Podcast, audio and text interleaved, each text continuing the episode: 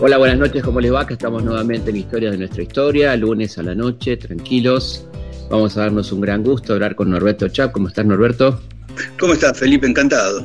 Un gran especialista gardeliano que además está mm, con otro enorme gardeliano que es Héctor Larrea, haciendo un hermoso programa por nuestra querida radio, Radio Nacional, la radio que estamos escuchando en este momento. Me imagino que para vos, Norberto, debe ser un enorme placer estar con Etitor este, hablando del maestro, ¿no? Maestro con maestro. Mira, eh, soy un colado con privilegios en este ciclo. Porque imagínate que estar al lado de Gardel y de Larrea claro. es, qué será, el sueño del pibe cumplido. Claro, más no se puede pedir. Más no se puede pedir. Y además, eh, de alguna forma, uno tiene que achicar la distancia que hay con esa figura que acompaña las vidas de la gente común desde hace muchos años, esa voz que es tan familiar y tan cercana, y de pronto de tan cercana y tan familiar que es, eh, nos permitimos hablar coloquialmente de estas cosas que nos gustan tanto, que es básicamente Gardel y por extensión el tango y por extensión el arte popular. Totalmente, aparte con una persona que sabe tanto además, ¿no? Como con Héctor, que es un tipo... A mí me encanta porque es una persona humilde, que nunca te refriega sus conocimientos, sino que fluyen y las comparte, ¿no? Tiene un placer por compartir lo que sabe, que es algo muy lindo, ¿no? Comparte y escucha. Claro. Es un valor agregado. Sí, sí, porque los que saben, a veces los que saben no escuchan mucho, es cierto. No, no, no, no. Eh, a tal punto que mm, nosotros hicimos el primer programa y a mí me dio mucho pudor participar. Y después se lo pude decir al productor, que es el director artístico de nuestra querida radio, que es Martín Jiménez. Sí, sí. Porque en algún punto le dije, che, no estaría hablando demasiado. Mira que no deja de ser la rea, ¿no? Eh, es, un, es un encuentro de dos personas que nos gusta y nos apasiona este tema central, el eje del, programa, que es Gardel. Pero en, en, realidad yo hubiera querido ir un poco a menos. Bueno, pero, pero disfrutalo, disfrutalo que te lo mereces. ¿Cómo, cómo empezó tu amor por Gardel? Eh, estoy, eh, en estos días estoy revisando justamente eso, eh, pensar cuál fue el origen del tango y en qué momento puse el eje en, Gardel. Mm, porque no debería decir que hay una referencia directa familiar. Yo, el registro más lejano que tengo, mis 10 años, y esto fue hace medio siglo, encontrarme un par de long plays de Julio Sosa, se me sí. el viejazo de no decir vinilo. Eh, pero mm, no mucho más que eso. Y mm, a lo mejor lo que puedo vincular es em, la radio Clarín, la radio Clarín, y también eh, las eh, calcomanías que había en los colectivos y en los taxis, donde se preocupaba ¿Quién es ese tipo de sombrero con una cinta argentina? Digamos, un retrato con una cinta puesta ahí, a la altura como de, la cabeza, cortándole la cabeza. ¿Qué, ¿Por qué representaba ese tipo la argentinidad? ¿Y desde qué lugar la representaba? ¿Y desde qué lugar que los manuales no lo decían? Más aún, eh, los manuales o los viejos maestros no pensaban en el tango como una expresión eh, autóctona, se hablaba de folclore, digamos, los géneros eran la samba, y después uno llega a decir, che, está bien, el, un género autóctono es la samba, la chacarera, el estilo, el gato, el cielito, el triunfo, pero todo eso también lo hizo Gardel. Total, empezó por ahí. Y empezó por ahí, y además empezó por ahí en un momento casi coincidente con la misma historia del circo y la misma historia del teatro y la misma historia del disco y la misma historia de la radio, digamos, hubo 20 años ahí o tal vez un poco menos, donde fue tan fértil el movimiento del arte popular que es imposible desvincular a Gardel de la cultura autóctona, de la cultura Y qué genio, qué genio el tipo eligiendo el repertorio, ¿no? Qué, qué gran seleccionador de repertorios desde, desde el principio, ¿no es cierto? Lo considero casi intuitivo eso, casi como, como mágico, como, algo... Yo a veces digo, y es un chiste que me lo terminé creyendo como si fuera en serio, que bajó del plato volador. Porque inventó todo, sembró un, El camino no existía y lo sembró él. Claro. El camino del, del, disco como herramienta de comunicación y como estrategia de marketing. Y el camino también del repertorio. Claro. digo, el repertorio estaba inventándolo en la total, Total. Y qué lindo eh. cuando él eh, cuando él tiene miedo de cantar tango, ¿no? Cuando con Mi Noche Triste él confiesa que tiene como un temor y, larga un tanguito ahí en el medio de ese repertorio, ¿no? Nada más y nada menos que Mi Noche Triste, ¿no?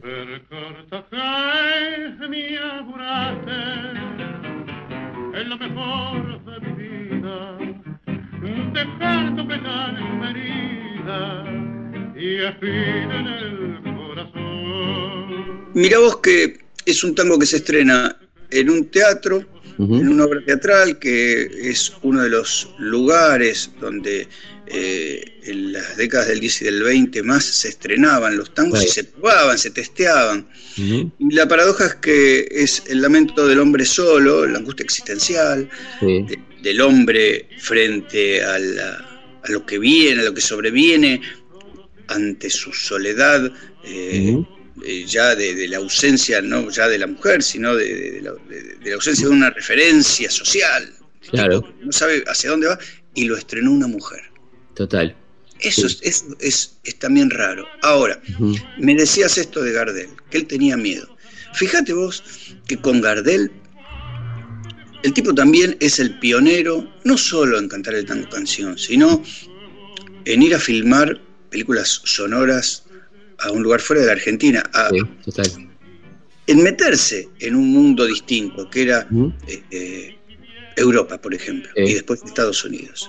También fue pionero del cine sonoro en la Argentina, con eso que se llamó encuadres de canciones, ¿no? De los cuales los videoclips, pionero de videoclips.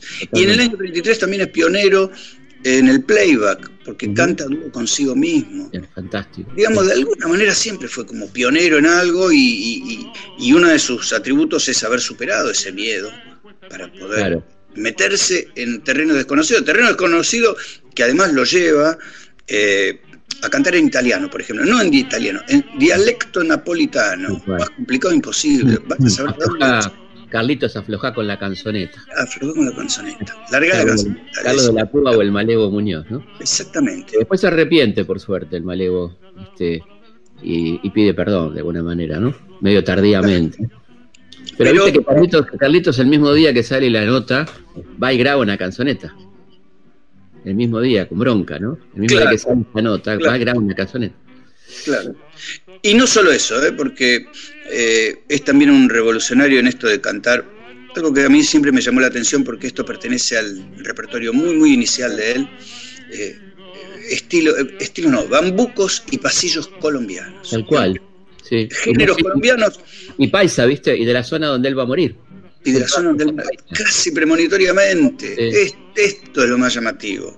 y después es, curioso eso, lo estaba viendo cuando él va a Chile, ¿no? Que toma contacto con todo un repertorio colombiano de Medellín y ahí canta esos bambucos. Eh, qué loco, ¿no? Como una cosa premonitoria del lugar donde va a terminar este, muriendo Carlitos, ¿no? Sí. Es, muy fascinante. propongo, una, una, recorrida por los puntos este, más hits, los hits de las biografías de Gardel, arrancando por su nacimiento, que, que bueno, para mí no tiene demasiada importancia, en el sentido de que Cortázar nació en Bélgica, digamos, ¿no? Y nadie dice que Cortázar es belga, pero ha generado y, genera una cantidad de polémicas muy fuertes y lamentablemente es un punto, o algunos quieren que sea un punto de desunión con Uruguay, cuando él era un tipo claramente rioplatense y que amaba tanto Uruguay como Argentina, ¿no? qué, qué visión tenés de su nacimiento? Que bueno, sabemos que no hay discusión que que nació en Toulouse, ¿no? Pero, ¿cómo lo ves vos, no? Que no hay discusión. Pero como quiero ser políticamente correcto, voy a decir que bajó del plato volador. Pero un tipo que viajó, claro, un tipo que viajó cinco veces a Toulouse a ver a su familia y no tenía allí compromisos artísticos. ¿Para qué va a ir a Toulouse? Fotos y hay cartas. Sí, claro, seguro. Punto. todo lo demás son papeles. Exactamente. papeles bastante flojo, digamos, ¿no? Flojo de papeles, como qué sé yo. Mira, em, no, flojo, de papeles, digo, la tesis que, que, habla de Tacuarembó y todo eso, ¿no? Que, eh, debería decir algo autorreferencial y la verdad que lo estoy asociando recién ahora nunca antes se me había ocurrido. Eh, es ínfimo, es insignificante. Pero mm, a mí en el año, mm, yo nací en el año 58 y cuando ingresé a primer grado me adulteraron una partida de nacimiento para decir que había nacido un año antes y eh, en un pueblo que creo que era Lobos. Ajá, Lobos, Monte. Bueno, perdí ese papel, pasó a la historia. Una partida autenticada. Claro. Digamos, con eso eh, entré a primer grado, digamos, y con eso alguien que es un, alguien del común, quiero decir, era tan simple eh, modificar una, una, verdad histórica, digo, un papel que era para presentar ante la Policía Federal, digo, un delito si se quiere. Pero digo, cualquier, estaba al alcance de cualquiera, y estamos hablando de la década del 60, imagínate. 100 años atrás, cuánto más fácil podía haber sido determinar o resignificar un origen o una estadía o un pasaporte, digamos. Eh, no, no, eh, son papeles, digamos. son papeles y además está muy claro, la secuencia histórica es muy clara que él hace ese certificado de, Uruguay eh, con, la, con el objetivo central de hacerse argentino, ¿no? De hacer los papeles argentinos. Sí, sí, digamos, de todas maneras, a mí me, apena mucho eh, la exacerbación de, esto que se terminó tomando como si fuese una causa. Una causa nacional, exactamente. Algo ridículo, ridículo completamente. Y, es, es, un absurdo, es un absurdo, porque el entrañable cariño recíproco y todos mis queridísimos amigos uruguayos me dicen que nosotros los queremos más a ellos de lo que ellos nos quieren a nosotros. Eh, pero eh, no se puede ni siquiera, ni la mínima mancha puede tener ese vínculo a partir de algo que, no, que, que, también es irrelevante. Totalmente. Eh, Absolutamente irrelevante porque, bueno, eres una persona, como decía Ale, esa hermosa frase, nació en Buenos Aires a los dos años y medio. ¿no? Claro, nació en Buenos Aires a los dos años y medio, listo. ya está. Eh, no, no, no, mucho más que eso, digamos, ¿no? Me parece que ahí está. Qué, qué infancia brava, ¿no? La de Carlitos, infancia en pie de la calle, ¿no? de la calle. Ese, es otro de los elementos eh, que a veces eh, deberían haber sido un condicionante para su futura actividad y sin embargo le sirvió hasta para fortalecerse. Claro. Le sirvió para, eh, para crecer en la adversidad, para formarse a sí mismo, para interesarse él se interesó en las vanguardias artísticas a partir del canto lírico. Total. Eh, y después también en el cosa que no se dice mucho porque el tipo tiene que ser un atorrante, ¿no? En, la, en el relato tiene que aparecer como un atorrante, ¿no? Y, y el tipo le encantaba el canto lírico, ¿no? Le gustaba mucho el canto lírico. Y, y esa cosa de que algunos este, biógrafos marcan, algunos especialistas marcan, de cómo él pone la cara, que lo ves en las películas, que es típico de un, de un barítono o de un, de un cantante de ópera, ¿no? para que la voz salga de determinada manera, esa mueca que, pone él ¿no? en las películas, por ejemplo, lo es. Eh, mira, nosotros, Héctor y yo, estamos en, estos últimos días, meses, eh, muy intensamente vinculados a partir de las escuchas y de los comentarios que nos deparan esas escuchas. Una de las cosas que redescubrimos es que algunas cosas de su repertorio están claramente marcadas por el canto lírico, muy claramente. Eh, se percibe como la impostación de la voz eh, es del cantante lírico, la acentuación, eh, bueno, los recursos de aquello que él de pibe escuchó y que aplicó intuitivamente. pero no era su única mm, vertiente, porque también él va a buscar, o, lo busca él, eh, el otro canto, que es el canto popular eh, previo a la industrialización del canto, que es el canto payadoril. Totalmente. de la calle. Si bien improvisado en algunos casos, y en otros utilizando ya eh, versos previamente compuestos, pero es el canto intuitivo, el canto callejero. Claro. Y él bien en eso toma, incorpora. De hecho, eh, el, nombre de Zorzal se lo pone Bettinotti, ¿no? Claro. tan lindo, tan lindo esa anécdota del Zorsalito, ¿no? Claro. Eh, mm, nosotros, eh, bueno, una de las cosas que hablamos con Héctor, ¿no? está bueno esto porque la verdad es que una de las mm, sorpresas que depara volver a, escuchar a Gardel es que descubrís, descubrís, siempre hay algo, algo más.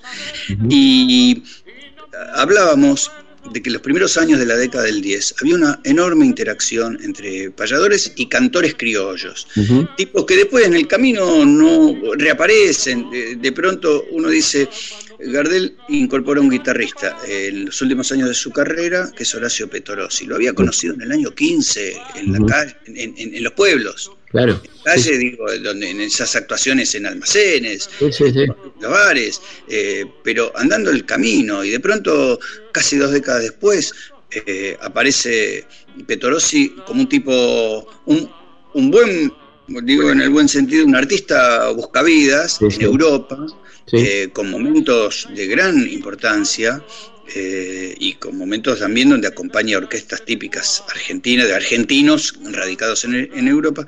Y el tipo hace una carrera interesantísima. Eh, después, bueno, se lo vuelve a, resignificar como guitarrista de Gardel, pero también había comenzado en esos años 10 como cantor del camino, cantor, guitarrero, clasificador, digamos. bueno, y le gusta un personaje maravilloso que es el Víbora Salinas, ¿no? Sí, totalmente. para Gardel, para la historia de Gardel, ¿no? Yo hasta te podría decir que es un referente en la canción, en el canto. Claro. No en la canción, sino en el canto. Eh, Salinas también recoge, es, forma parte de esa generación bisagra entre el payador y el cantor urbano. Salinas no llegó a, significarse como un cantor urbano, pero sí es uno de los primeros cantores que tienen eh, importancia en el mercado del disco. Él y también con dúos, eh, con el Rubio eh, de Julie, con Juan Sarcione, que después sería actor. Qué cosas, Sarcione después termina siendo actor de una película que se llamó Fortín Alto con Corsini y con Agustín Irusta. Y está entre los lo que sería la primera generación de payadores que grabó, que llegó al disco. Claro. Esos tipos sí acompañaron mucho el camino de Gardel. Salinas es uno de los cantores importantísimos. Impresionante, impresionante, ¿no? Eh, y me leí una cosa muy linda de, querido Barbieri, que decía que se había hecho experto en leer la nuca de Carlitos. Como, él, estaba atrás, él leía la nuca y sabía cómo, cómo, estaba, cómo se sentía leyendo la nuca de Carlitos. Qué, bien que elegía también a, sus acompañantes, ¿no? a las escobas, como decía él. Las escobas, mira, eh, Ricardo es un escoba tan interesante que después se va a Europa con su hermano y además acompañó a distintos intérpretes. Eh, y es interesante porque le aporta al, sonido cuando era una sola guitarra y después con dos mejora mucho, por supuesto, pero le aporta los bajos. Eh, le aporta la potencia de su pulgar, el bordoneo.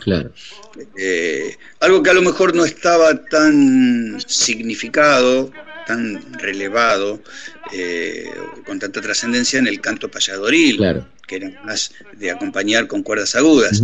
Pero Ricardo incorpora el bajo. decía un viejo coleccionista, gente muy querida que a mí también me formó, Raúl Lafuente, decía, el tambor de Tacuarí eh, porque él sonaba que ese bajo era contundente, Era, fundante. Y después, claro, eh, aparecen consecutivamente eh, y para consolidar el sonido de las escobas, el indio José María Aguilar y, Guillermo Desiderio Barbieri, que son como los tres esenciales, por supuesto que después aparecerán este, Riverol, y Petorossi. Pero son importantes las escobas. Interesante, Ricardo, que hacía un ruido de mandolina, ¿no? Como, como que era demasiado la demasiado dibujo que hacía Aguilar, ¿no? Sí. tocaba. Mira, em, redescubrimos en estos días de, revisar la obra que seguramente había un conflicto entre eh, eh, el excesivo virtuosismo que intentaba imponer Aguilar claro. que no casualmente había grabado discos solistas y se había metido también con Manuel de Falla. Esto también sirve. Nada menos, ¿no? Bueno, nada menos. Este, esto también sirve para deslegitimar a aquellos que hablan el mito ese tan este, repetido eh, y tan injusto y tan incorrecto de que los escobas eran orejeros, de que los tipos eran este, intuitivos. Claro. Eh, no, laburaban bastante. Eran grandes músicos. Eran grandes músicos, laburaban bastante. Y yo creo que Barbieri, que eh, acompaña con, un, con, más sentimiento, si se quiere, pero de una manera más plana, y él de alguna forma registra ese, ese trino que hay, este, eh, que, esa sucesión de notas eh, que parecen como, como, como, trinos, pero que son más, eh, lo repite mucho él, que es su característica, pero que, claramente son no son arreglos muy elaborados, sino simplemente un acompañamiento. Debería haber ahí en algún momento más explícito y, no menos, pero una especie de conflicto de intereses, un conflicto de jerarquías. Claro, seguramente. Hablando de que vos te metes mucho bastante con, en el libro con la y la política, ¿no? Que es un tema que ha dado para tanto y en un país tan agrietado donde todo tiene que tener etiqueta. Y está buenísimo porque Gardel está, está complicado de etiquetar, así que a mí me encanta esa, esa incorrección política que tiene ¿Cómo ves su trayectoria política, sus simpatías, más allá de alguna afiliación o no algún partido, no? Em, a mí me da que en esta grieta no había tampoco mucha elección. Quiero decir, nosotros percibimos ahora algunas cosas que nos puede llegar a, a espantar, ¿no? A, a revisar un poco su conducta ética. Claro. Eh, eh, estuvo con el dictador Gómez en Venezuela. Eh, estuvo con el dictador Terra en Uruguay. Uruguay. Bueno, estuvo por supuesto con los caudillos de Avellaneda, de Barracas al Sur. Sí. porque ni siquiera creo que se llamara Avellaneda en la década del 10. Barracas al Sur, claro. Este, ah, estuvo, bueno, le cantó, obviamente, una semana después, de Viva la Patria la patria y la gloria de ser libre. Viva la patria que quisieron eh, que es un tango marcial y que si se quiere son estrofas que a mí no me desagradan, eh, más allá del oportunismo de García Jiménez. A mí esto me parece que son versitos correctos, qué sé yo. Eh, grabó 750 y pico, 764 temas. Imagínate si uno tiene que ser súper selectivo no graba ni la décima parte. Pero quiero decir, es posible que el cantor no tuviera, el cantor digo genéricamente, no tuviera una actitud mm, vista desde el tamiz del, canto popular de los años 60, cuando en la presencia de, los grandes movimientos sociales en el mundo, uno resignifica los repertorios y identifica a un cantor popular a partir de su repertorio. Yo creo que era que hacía lo que en ese momento se hacía. Eh, también Corsini grabó eh, Hipólito Irigoyen, ¿no? Irigoyen, presidente de la Argentina, te reclama, la voz del pueblo te llama y no le puede fallar. Fenómeno. Gardel no lo grabó, Gardel en otro contexto grabó, váyanlo sabiendo, soy hombre de Leandro Alem. Bueno, grabó, grabó decenas de tangos de origen anarquista, socialista, social, sociales comprometidos también, ¿no? conflictos sociales están. ¿Cómo, no van a hablar de, ¿Cómo no se va a hablar de pan? ¿Cómo no se va a hablar de al pie de la Santa Cruz? Incluso eh, en, el propio septiembre del 30 graba por Dioseros de Barbieri. Por Dioseros. Uh, Pero lo graba uh, nomás, al toque del golpe. Me revelo ante el destino cruel que miserias y dolores dan, y apenado me pregunto dónde está la caridad, dónde se halla el gesto altruista que de grandeza se puebla, si a los que andan entre nieblas no se les tiene piedad. Mira si no es un, mensaje social. Me revelo ante el destino cruel que miserias y dolores dan, y apenado me pregunto ¿Dónde está la caridad? mira si no es una denuncia social. Sí, ah, bueno, eh, Arrabal Amargo, tantas cosas, ¿no? Tremendas. Bueno, cuando él está con el dictador Gómez en Venezuela, porque lo manda a llamar y demás, este, él canta en la residencia presidencial y cobra un caché, qué sé yo. Y al otro día, el tipo se va con eh, las fuerzas revolucionarias y canta para ellos gratis y les deja la guita. Entonces, ah, eh, hay una imagen pública y también hay una conducta privada, que es la que uno menos conoce, porque además, entre muchísimas otras cosas, él era discreto con las cosas privadas. Totalmente. Y le, gustaba, eso, aparece permanentemente, pero aparte, una persona tremendamente solidaria, ¿no? O sea, que ayudaba a todo el mundo. Eso está. Este, ¿Cuánta gente proclamada progresista que no le sacas un mango ni, y a cañón. claro, claro. Y este tipo ayudaba a todo el mundo, ¿no? Está, está lleno de anécdotas maravillosas, de hasta graciosas incluso, de, su solidaridad, este, de que ayudaba a todo el mundo, todo el mundo lo mangueaba. Este, sí, de todo el mundo mangueaba. Hay una hermosa, que leía el otro día una hermosa anécdota de, de, un tipo que, que le llevaba la valija. Era una valija vacía y entonces le pregunta, que no sé si uno de los guitarristas, le dice, ¿qué es esa valija? Es la valija del mangueo. Había comprado la valija para, para no hacerlo sentir mal al tipo que le estaba regalando plata, le hacía creer que le pagaba por llevar la, valija, ¿no? una, cosa a esa cosa ¿no? De, humana, tan humana que tenía Carlitos. ¿no? Sí, hoy parece casi inverosímil, pero eh, de, distintas fuentes y a lo largo de los años uno va entendiendo que la conducta solidaria de él era una constante, que no era una pose y que además las anécdotas terminan siendo reales, más allá que sean, que parezcan inverosímiles, porque vos decís, ¿cómo es esto? Que fue un tipo en la calle que le dijo, Carlito, no tengo guita y él lo, viste, este, le da de comer y encima le da un billete. Y, termina siendo real. Totalmente. Bueno, em, había ahí algo más allá de la pose o más allá de que después, con el tamiz de los años y de determinado tipo de reinterpretación, puede, puede, entrar en colisión con, eh, eh, con alguna parte de su repertorio, ¿no? Como que uno puede juzgar como que alguna parte de su repertorio tiene cierta oscuridad. salvando, sacando Viva la Patria no, no vas a encontrar este, mucho más, ¿no?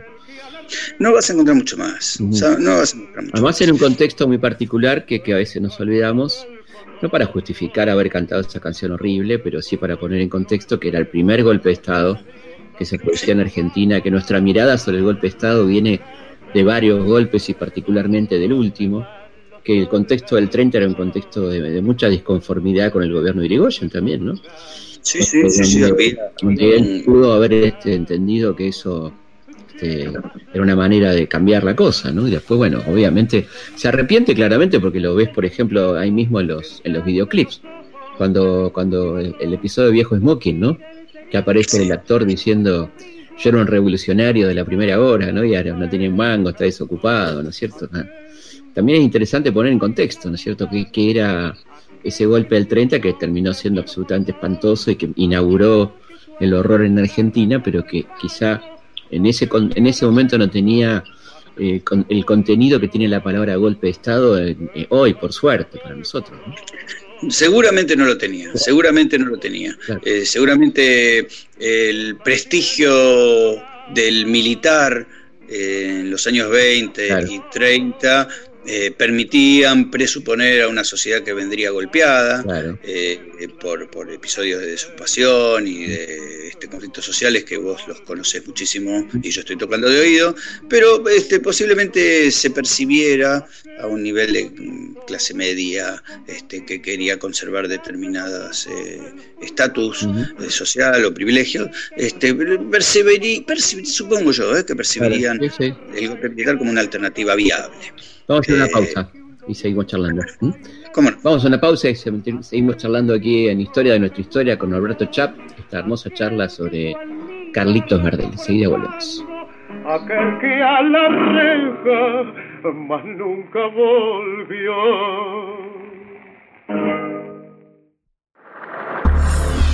Historias de nuestra historia. Por Nacional. Seguimos en Historias de nuestra historia.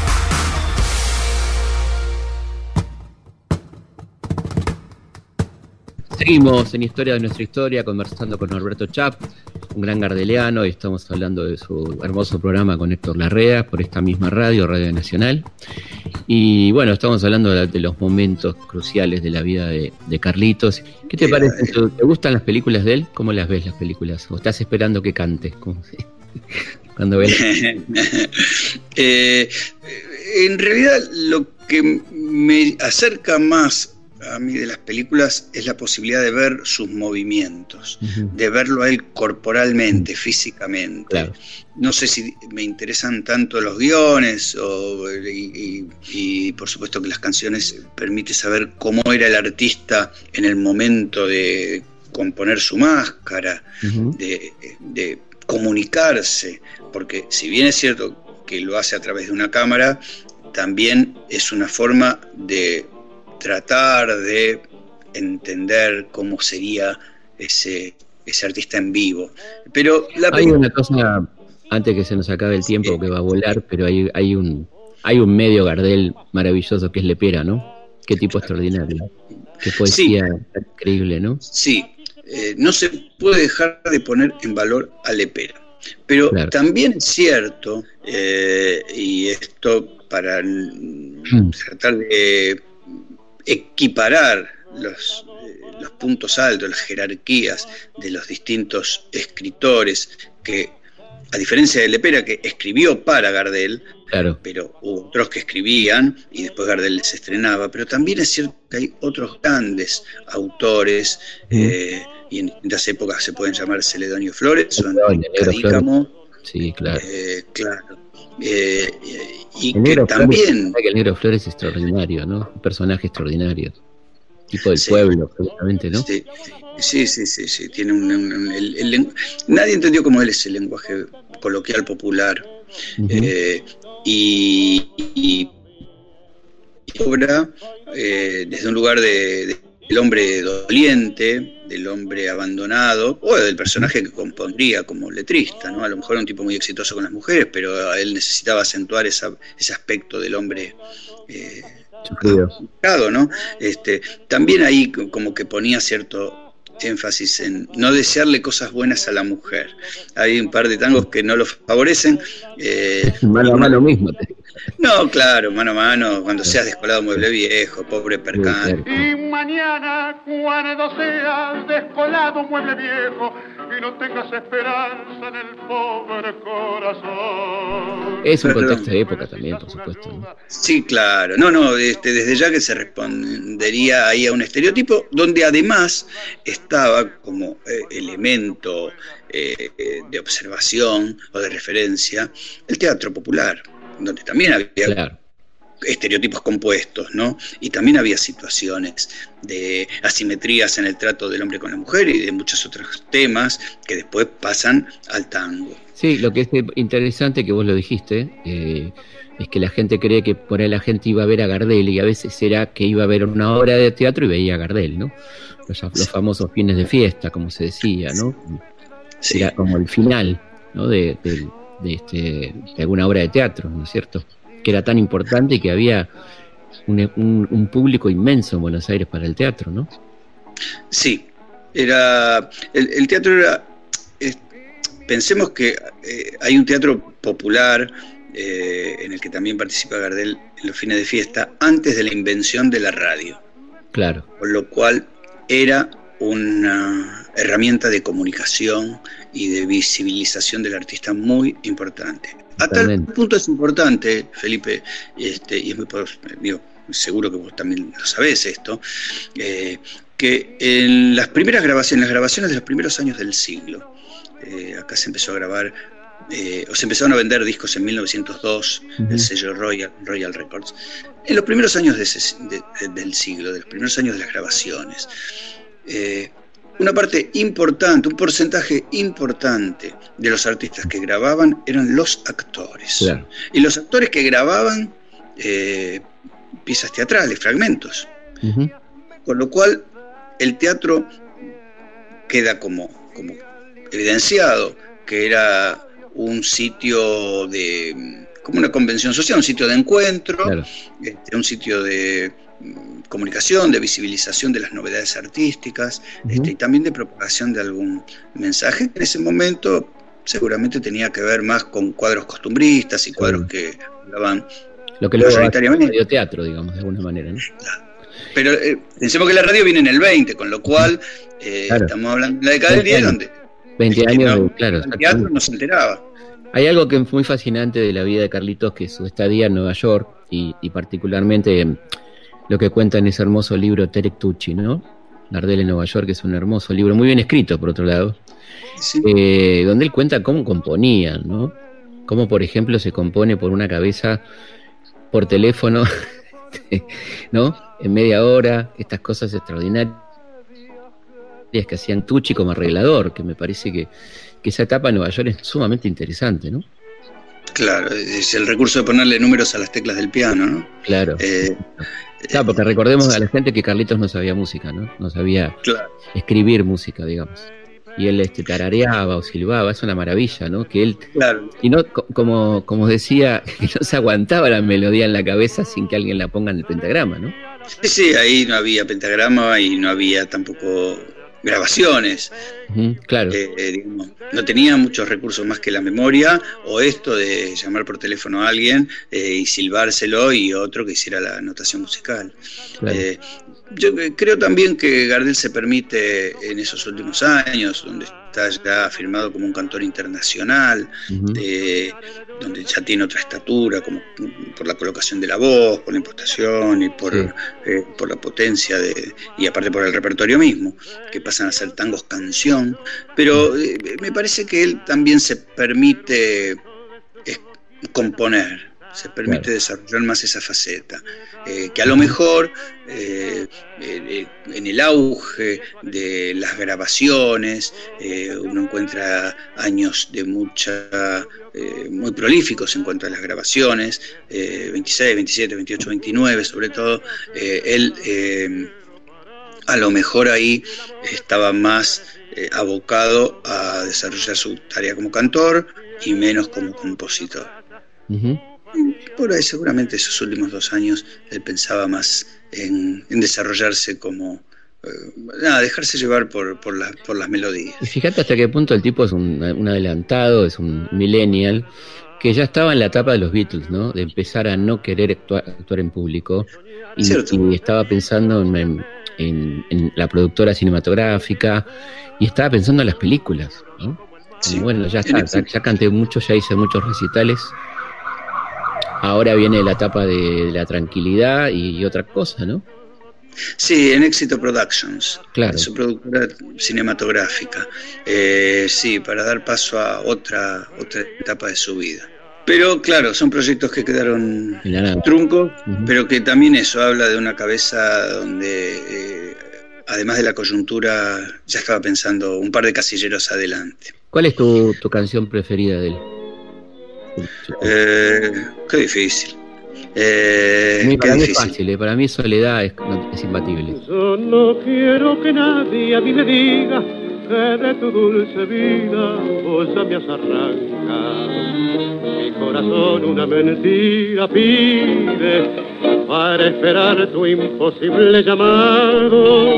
Eh, mm, yo eh, a veces pienso que en el año 27 aparecen una serie de versiones de tangos dramáticos donde él le da el énfasis exacto, este, y después voy y vengo y digo, ¿qué será? ¿Qué será? La pena del payador, que es un vals criollo, eh, fiesta criolla, eh, el carretero que le encantaba a él, y que después por un tema de derechos no lo pudo llevar a sus películas estadounidenses, pero lo cantó, lo estrenó en Francia y la gente se lo pedía y para él era un homenaje a Arturo de Nava, que era un payador que fue su gran referente, él se consideraba casi un discípulo del, sanducero célebre.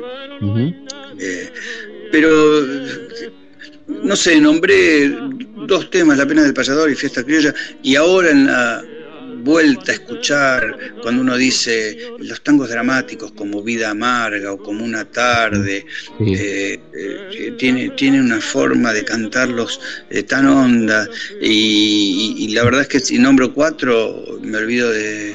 No, pero lo que tienen quizá los tangos de los tangos neoyorquinos, ¿no? tienen la calidad de grabación además, ¿no? Tienen esa, esa calidad que se escucha tan, tan distinto que los primeros. Y además esa cuestión de, la letra, ¿no? el día que me quieras, toda esa, esa poesía que, que no entiendo cómo hay gente que le critica, le pera su poesía. Me parece que es una poesía muy linda, ¿no? Muy sentida, ¿no? Sí. sí, pero voy a decir una herejía. Eh, la etapa neoyorquina le quita intimismo. Y en términos de qué me gusta, eh, digo, qué me gusta más es casi a quién querés más, a tu mamá o a tu papá, pero me gusta más eh, el, encuentro de él con las guitarras. Mm. Eh, me gusta más cómo crea climas cuando está solo con sus guitarras. Inclusive en la época acústica hay cosas hermosísimas con una sola guitarra. Por eso es muy complejo decir, ¿qué, qué, te parece? un tema, y qué sé yo, no, no, me siento menos identificado, es una herejía esto, porque si no, eh, eh, va a parecer que digo, no me gusta, me gusta menos. No, me siento menos identificado con la etapa del gran cantor internacional, con ese marco orquestal imponente, donde también tiene un, desarrollo vocal y aparte, por supuesto, este, acompañado por, por una poesía bellísima, un poco más neutra si se quiere, y si no se quiere también, porque está despojada de los fardismos. Eh, y hecha para el cine, ¿no? hecha, para el cine, hecha para el mercado latino y aparte que tiene también un gran componente de nostalgia, de la nostalgia del, del, bien perdido y de la promesa de recuperarlo. Eh, pero este, uno piensa que el día que me quieras no deja de ser una tragedia. Eh, soledad también. Soledad también. Eh, que por supuesto es bellísimo todo. Pero a mí me identifica más el cantor eh, con guitarras. No nos van a perdonar si no derribamos algunos mitos en esta charla. Por favor. Este, uno, uno muy importante, me parece a mí, para la memoria, la salud de la memoria de Carlitos es, terminar con esta payasada de, Ushuaia, ¿no? De la cárcel. Sí. Sí. Pero, em, mira, eh, yo no puedo hacer analogías con ninguna otra cosa, pero alguna vez alguien me dijo, eh, con esta gente no se puede hablar, por X motivo. Bien. Em, y esa otra persona me dijo, ¿sabes qué pasa? Es religión. Y la religión es un dogma, no se discute. Entonces, cuando vos vas al sur de la Argentina y los funcionarios te hacen una visita guiada a la cárcel y te dicen, aquí estuvo Gardel. Estos tipos lo entienden como religión, como una causa.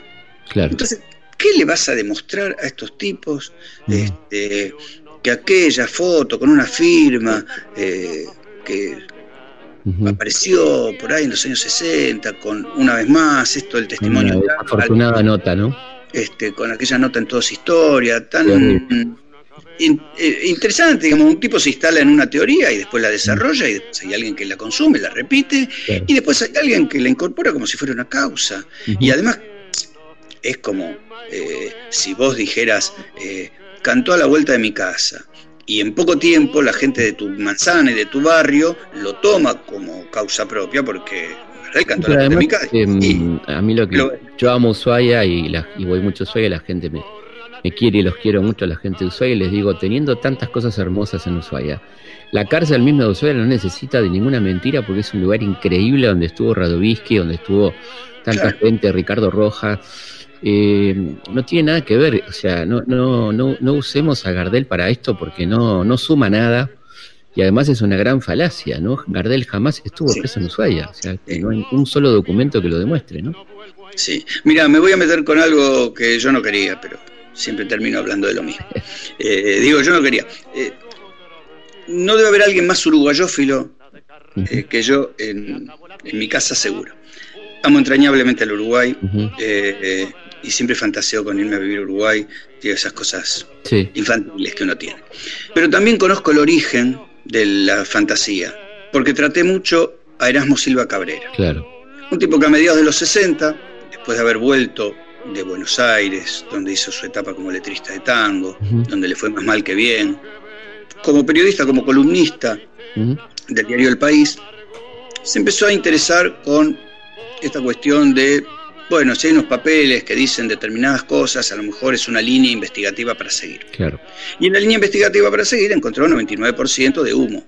Claro. De la vecina, del hijo, del primo del vecino del zapatero, dijo que, este, pero justo en ese momento los papeles se quemaron. Y la pura verdad es que la penetración del diario El País a lo largo de los años, la persistencia en la reiteración de una falacia, bien intencionada si se quiere, porque si el tipo la creía no había por qué discutírsela, pero no dejaba de ser humo, no dejaba de ser una falacia. Pero en esa reiteración termina constituyéndose en una causa.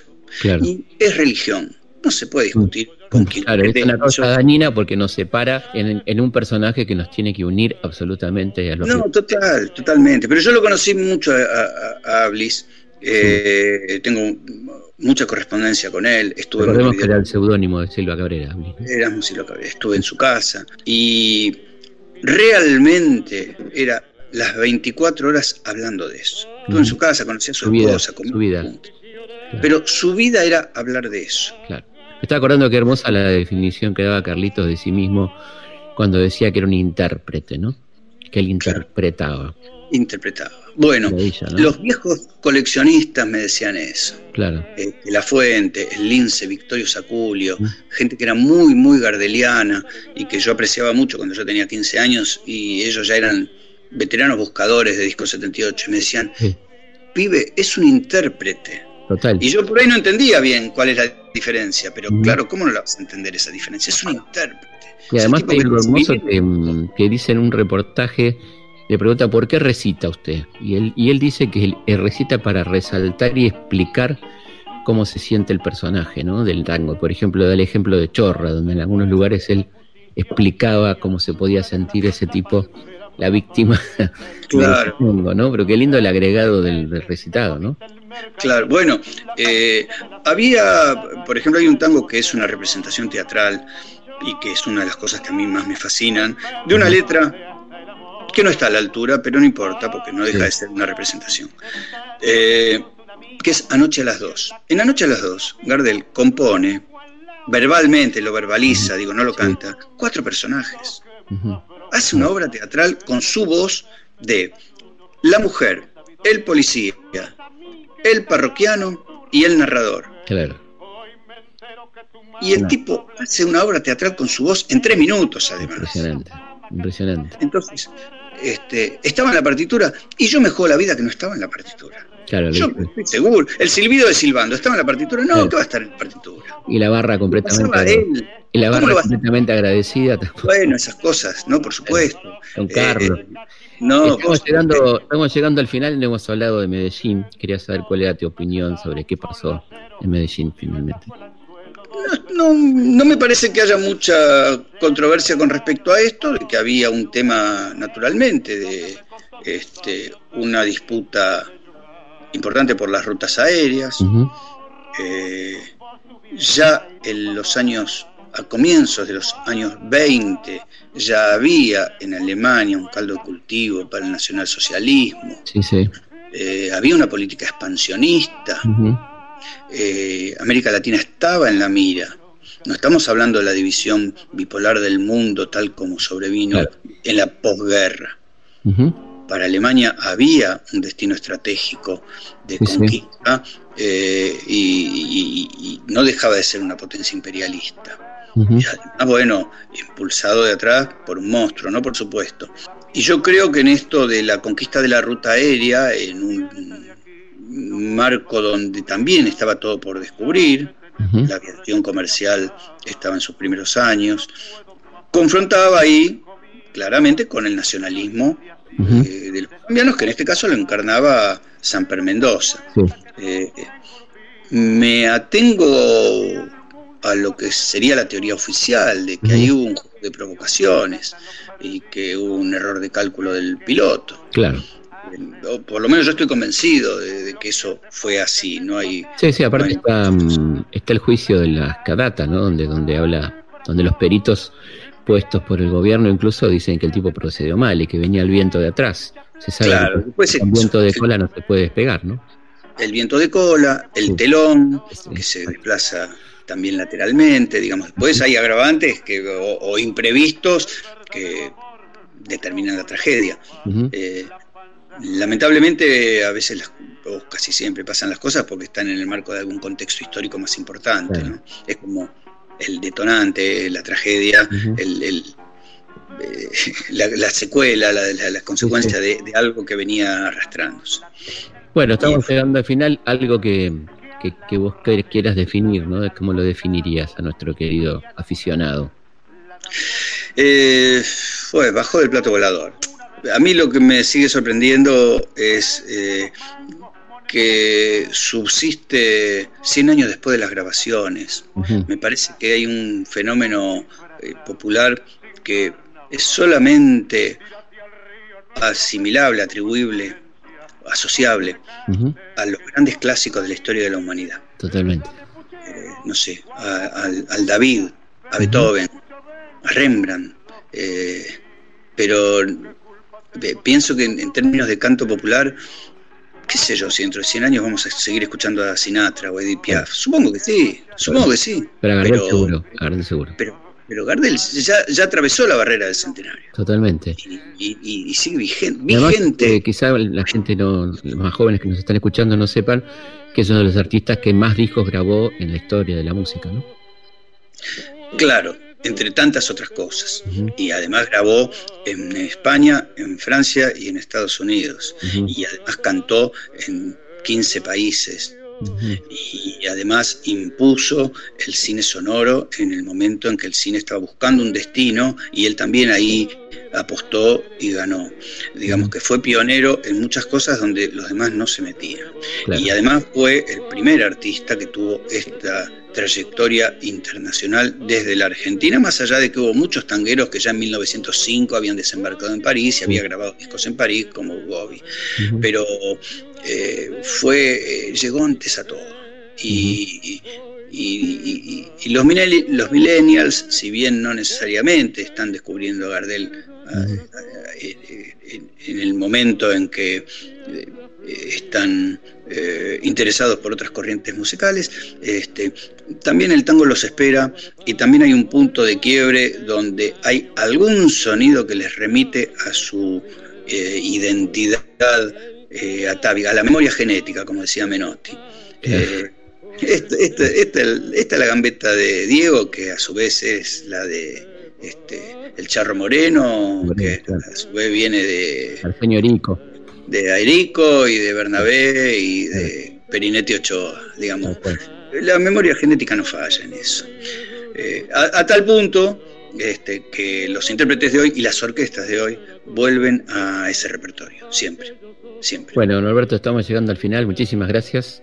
Un abrazo muy grande y recomendamos eh, el programa que tienen con Héctor, que va en qué horario en esta radio.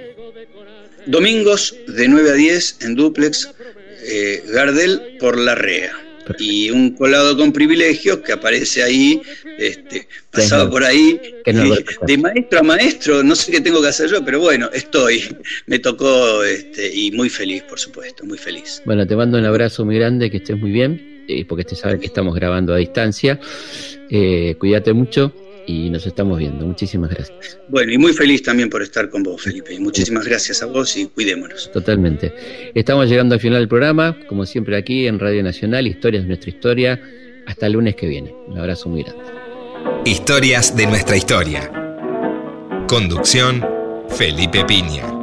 Producción, Cecilia Musioli.